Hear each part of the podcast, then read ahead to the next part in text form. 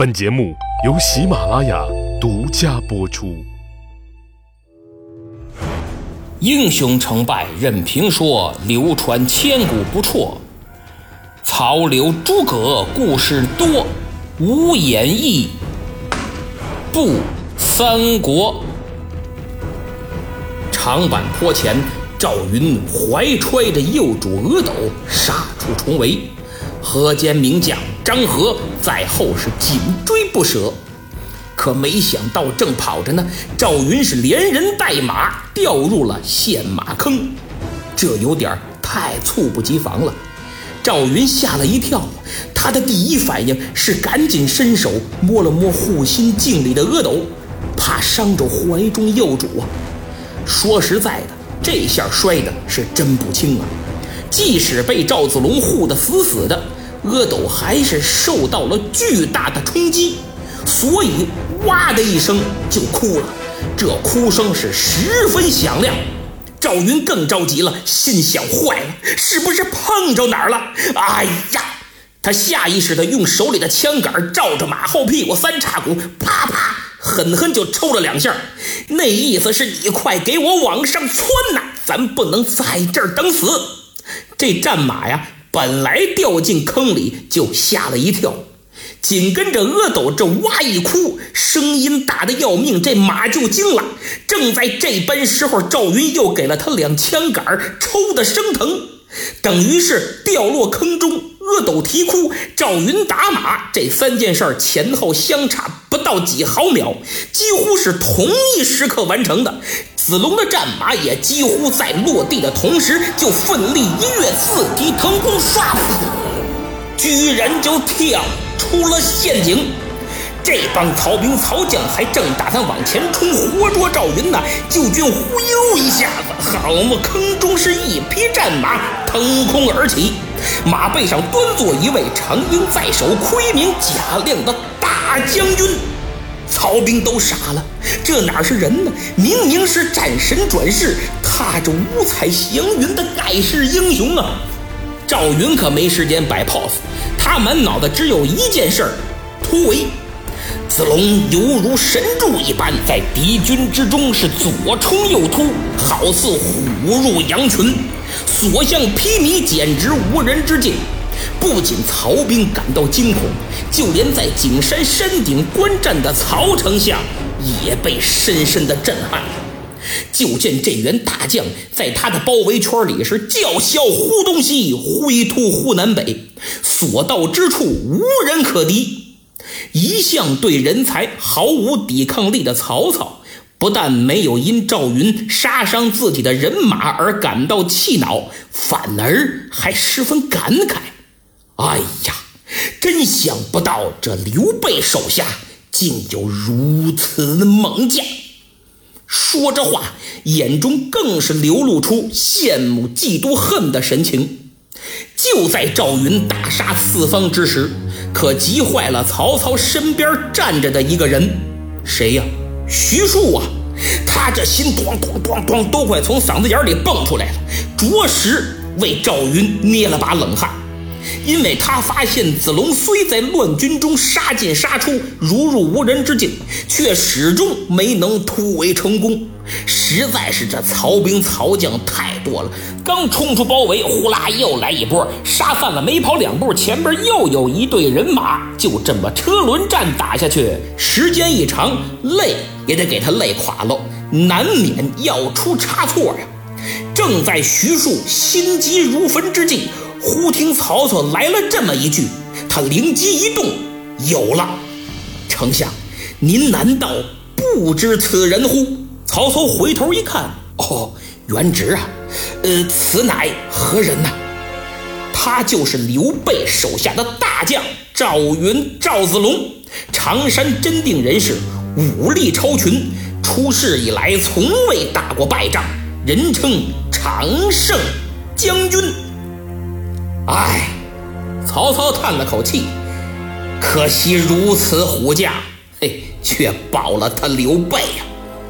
徐庶一听有门啊，丞相，您可想收复此人？想啊，当然想。我若得此猛将，何愁霸业不成啊！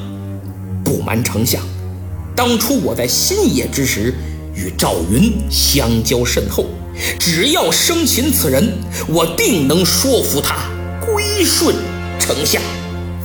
曹操一听大喜呀，眼都瞪圆了。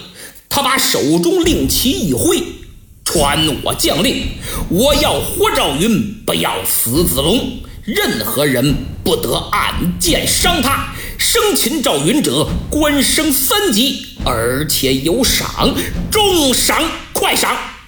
言罢，就见无数传令兵手持令箭的，哇呀呀呀呀，飞一般的奔向各军各将，传达命令。徐庶也在心中暗暗祷告：“子龙啊，子龙，我只能帮你这么多了，希望你能尽快冲出重围。”徐庶献计生擒赵云，这个情节正好回答了许多人的问题，那就是曹操怎么突然愚蠢了，放箭呢？一通乱箭。不光赵云，连日后的西蜀后主也一起都射成刺猬了，哪还有什么七进七出的江湖传说？您说的没错，哎，但导演罗贯中老先生不同意呀，因为人家曹操爱才，徐庶又在暗中帮忙，所以才会下达这样的命令。再者，曹丞相拥有人数上的绝对优势。认为生擒赵云只是个时间问题，这种设定啊，在影视作品里是非常普遍的。难道您就没看过电影里，每到最后，哎，开始的时候绝对是坏人占尽优势，吊打好人，枪都顶在主角的脑袋上了，就是不开。本来有一百种方法胜利，就是不动手，总要巴拉巴拉巴拉的发表一下胜利前的感言，然后就被主角是各种逆袭，结局嘛都是大团圆，皆大欢喜。哦，对，当然还有那姗姗来迟的警察呀。那么谁最牛啊？不是主角，不是大反派，是导演。所以罗导演是这么写的故事。就得这么发展。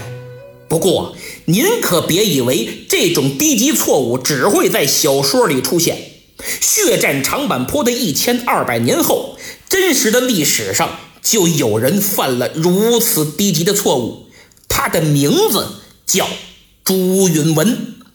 当他面对叔叔燕王朱棣以靖难之役为名起兵南下之时，居然下达了一个匪夷所思的命令。勿使父杀叔父名，就是千万不要让朕背上杀害叔父的罪名啊！虽然建文帝在短短的四年执政期内做过不少愚蠢的决定，但这道命令无疑是最为愚蠢的，没有之一。在此后的三年靖难之战中。朱棣正是拜这道命令所赐，不管是面对平安还是圣雍，不管局势多么危急，总能毫发无损，全身而退。虽屡战屡败，但却依然取得了最终的胜利，成就了一代霸主的伟业。所以，就连真实的历史上都有这样的情况发生，您又何必？纠结演绎小说呢？镜头转回长坂坡，虽然是乱军之中，虽然是通信基本靠吼的年代，但丞相发布的最高指示必须无条件执行。于是曹兵蜂拥而至，虽到处围追堵截，却不敢使用偷袭、放冷箭之类的阴招。如此一来，嘿嘿，等于为赵云穿上了防弹衣呀！哼，既然你们不敢伤我，那我就不客气了。赵子龙抖擞精神，这条枪像活了一样，啪啪啪啪啪啪啪啪，哎噗噗哎噗哎，啪啪啪啪，犹如出水的蛟龙，这枪尖上下翻飞，由一个变成了一片，都赶上机关枪了。上前拦路的，要么跑，要么倒。喊杀声、马蹄声、哀嚎声、叫喊声，不停地回荡在这充满血腥、令人窒息的空气之中。他一边冲杀，一边分辨长板桥的方向，因为只要冲到那儿，就有张飞的接应，自己和小主人就算平安了。但实际情况可不像赵云想的那么简单。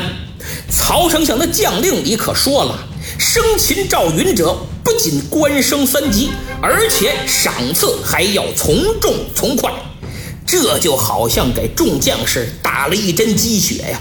在他们眼里，赵云瞬间就成了行走的黄金美玉。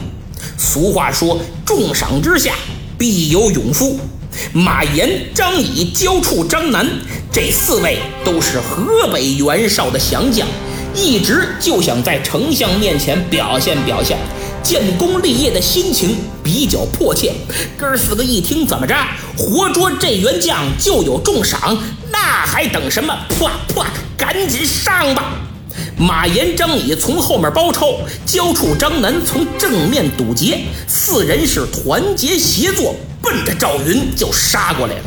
子龙此时正在和近前的曹兵交战，打着打着，忽听身后恶风来袭，呜，心想坏了。这是有人偷袭呀！可来不及回身了。赵云急中生智，在马上一侧身，顺势一踹马镫，唰，这马就转了个圈儿。赵云这才看明白，原来是一员曹将从后面举着开山槊偷袭自己呢。这人是谁呀？正是马岩。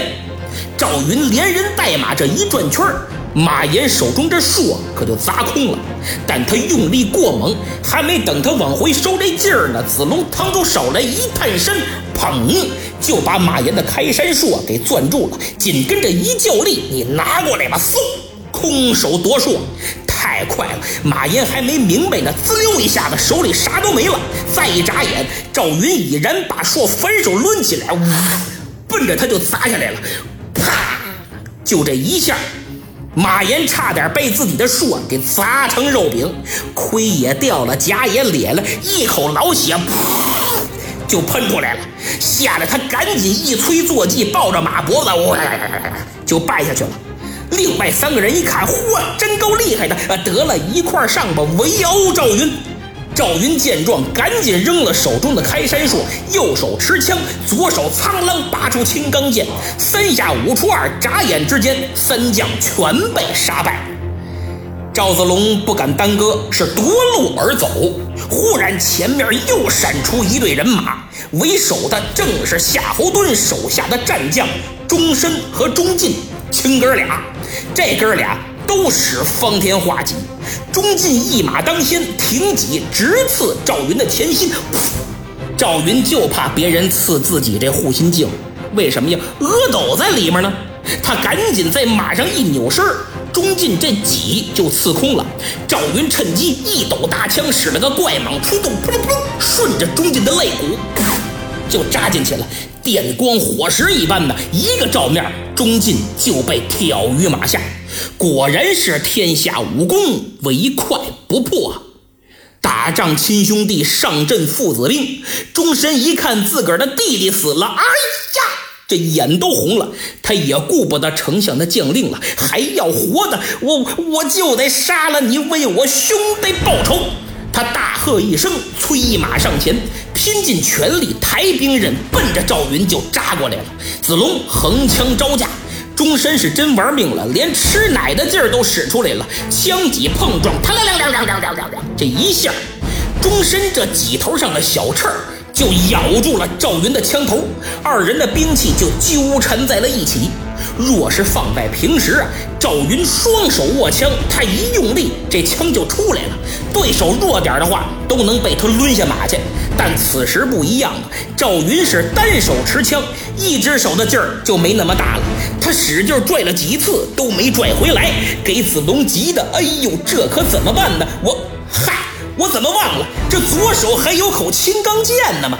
他往前一探身，收起剑落，既不是劈，也不是砍，而是旋了个 S 形，像闪电那符号一样，唰，钟神的脑袋连带一只胳膊就给旋下来了，扑通一声，死尸摔落马下。您听我讲了这么半天，其实赵云杀死这兄弟二人，几乎都在一招之内，真正是一招致命。在此，我也想吐槽一下这钟氏兄弟，都是使方天画戟，怎么和吕布同志的差距就那么大呢？看来光是银行卡的大小跟马首富一样是不行的呀。赵云继续突围，面对不断汹汹而来的曹兵，他枪剑并举，宛若战神附体，想要将他生擒活拿，真是痴心妄想。这一路的冲杀，连赵云自己都不知道，已然创造了一个孤胆英雄的奇迹。长坂坡前，他七进七出，怀揣右主，左冲右突，枪刺剑劈，砍倒大道旗两面，夺槊三条，杀死曹将五十有余。至于兵卒，更是不计其数。后人有诗赞曰：“血染征袍透甲红，当阳谁敢与争锋？古来冲阵扶危主，只有常山赵子龙。”好，这回长坂坡彻底讲完了。我想肯定有朋友想把这上下两期连起来听，那才过瘾呢。上期节目抢到沙发的是听友黑曼巴雨石，这是我明末清初的粉丝啊，你这才过来可有点晚，不表扬了啊。听友名叫胖乎乎的书虫留言说：“幸福时刻无演义不三国。”嘿，这词儿整的还挺押韵，不错。其实我点名这位朋友是因为他这名字起得好啊。非常符合我的特点，那别误会，不是书虫啊，是胖乎乎。嘿，听友名叫您的用户名要求点名他说：“严老师，我五星好评了，也分享了，我九岁。